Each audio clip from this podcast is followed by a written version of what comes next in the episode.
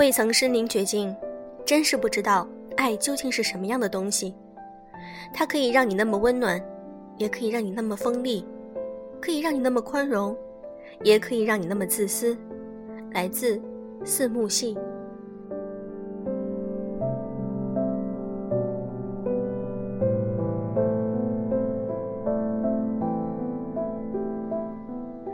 用声音触碰心灵，各位好，欢迎大家收听优质女纸必修课，我是小飞鱼。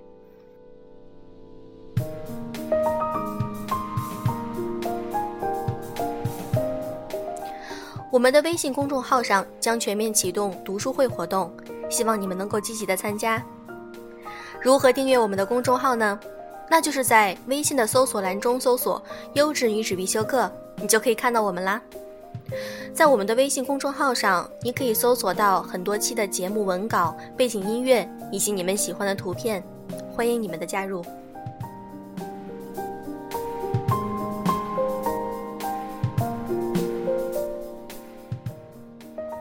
现在我们无论在学习生活中还是工作中，时常会提到情商。那么，情商如何才能变得很高？如何才能成为社交达人？今天想和大家分享一篇来自于沈善书的文章，《会说话，让你的社交事半功倍》。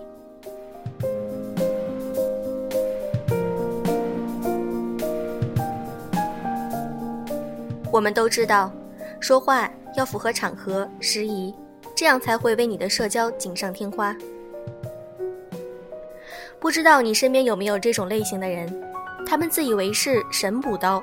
或者是以毒舌为幽默，说话方式横冲直撞，比如看见别人发了美美的照片，回复说背景都 P 歪了；看见别人晒穿衣搭配，回复说瘦子穿衣才叫风格，胖子是笑话。他们以为是神补刀，其实是讨人嫌。社交中真诚的交流方式是知道别人缺点时能够尊重。也能私下里委婉指出对方尴尬的地方。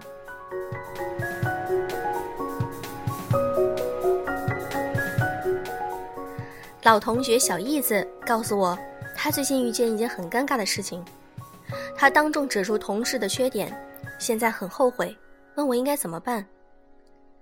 事情是这样的，他说他前几天穿了一双新鞋子去上班，其他同事都在讨论鞋子款式好看。这时，单位里向来说话不讨人喜欢的另外一个女同事 F 说：“她个子矮小，干嘛穿的颜色这么鲜艳，反而会衬托出她身高更矮。”小叶子告诉我，同事 F 工作有五年了，属于职场老人，可每次说话交流，以为自己性子直，说话方式大大咧咧，不会引起人们的烦厌。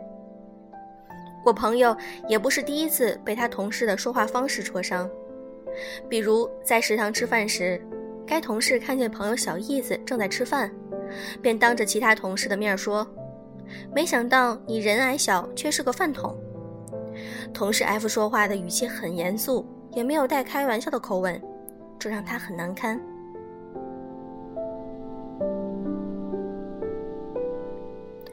还有一次，朋友发了自拍照，谁知道该同事 F 又评论。照片好看，可惜痘痘破坏了美感。这又让朋友很尴尬。朋友知道他同事就是这种说话直爽的性格，也是无意之举。可是该同事每次说话方式都是那么无所顾忌，终于触怒了朋友，于是当众回击说他自己不漂亮还不尊重人。其实大家都非常厌烦他。我告诉朋友。其实不必因为这样的小事而苦恼。当时的情况，他可以笑着幽默回复说，自己身高矮一点儿，因为可以做男朋友怀里的小公主；亦可见其形势，委婉地对其同事说：“我觉得你的微笑比你的说话口吻更美。”既巧妙化解尴尬，又展现了说话技巧的魅力，也在其他同事心中树立了良好修养的形象。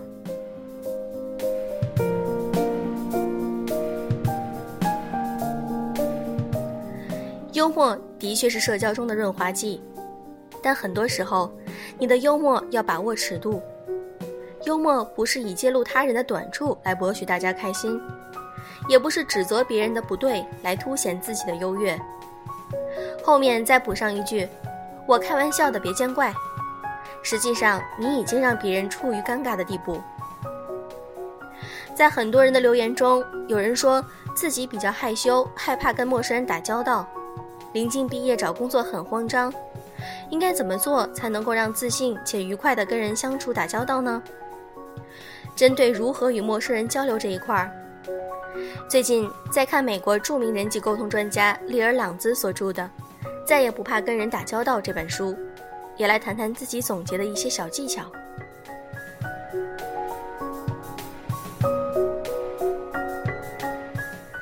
让幽默掩盖你的怯场。很多人第一次与陌生人见面都害怕会怯场，更害怕话题说完了怎么办？在社交场合中，如果你害怕当众自我介绍，甚至害怕发言，那么你可以给你的自我介绍加一点料。比如第一次与女生交谈，紧张可以说：“你今天的打扮太漂亮了，看得我有点招架不住。”我吸口气缓和下。对男生可以说：“你打扮的那么帅，让我心跳很快，我都不好意思看你了。”在自我介绍时，可以把传统的“你好，我叫某某”这种自我介绍方式换成另外一种说法。反正幽默的好处，既是能够让你铲除自己的不自信，同时，你给对方带来的微笑也会让对方给你赞美，这样你就不会产生别人会用异样眼光看你的想法。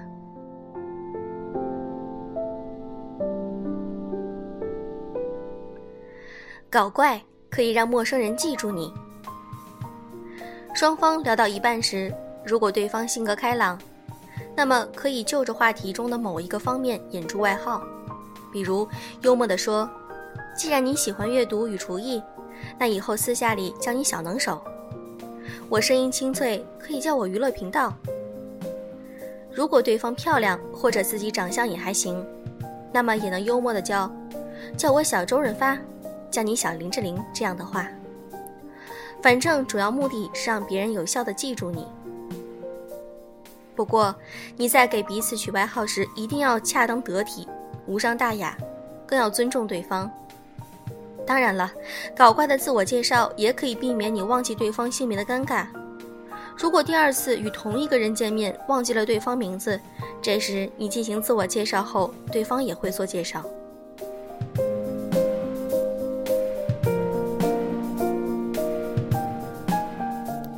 话题要找，不要等。作为性格害羞的你，如果是第一次组织学校活动，或者是第一次见客户、与同事打交道，当彼此说完了相关介绍后，如何避免冷场的尴尬呢？你要学会主动找话题，不要等着对方先说，万一对方也是害羞的人呢？首先，学会借环境找话题，比如聊美食。环境装修风格，商店里放的歌曲，可以聊到学生时代的怀旧情怀以及电视电影等。对方看手机时，可以聊手机带给人的好坏与实用的手机软件。反正你可以根据现场的环境找话题。当然了，除了临场发挥找话题以外，对方给你的名片也能找到话题。比如名片制作聊设计，聊对方行业里的趣事。用先肯定后否定的句式来表达观点。你的衣服很漂亮，美中不足的是，我很赞同你的说法。我也谈谈自己的想法。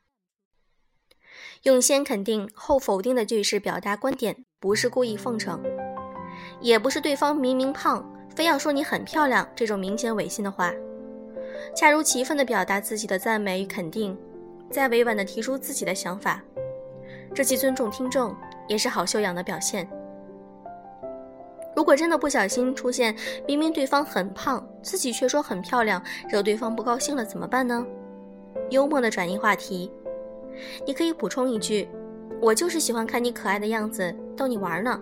你穿的衣服显瘦，适合你。”说到灵活的转移话题，我在《再也不怕跟人打交道》这本书中学到了这几个妙招，比如。几个人聊天没话题时，可以先重复别人说的话，然后再提到他们说的话中某一个点，打开你想说的话题内容。只不过需要注意的一点是，别人就某一点话题聊得兴高采烈时，你就不要突然转移话题啦。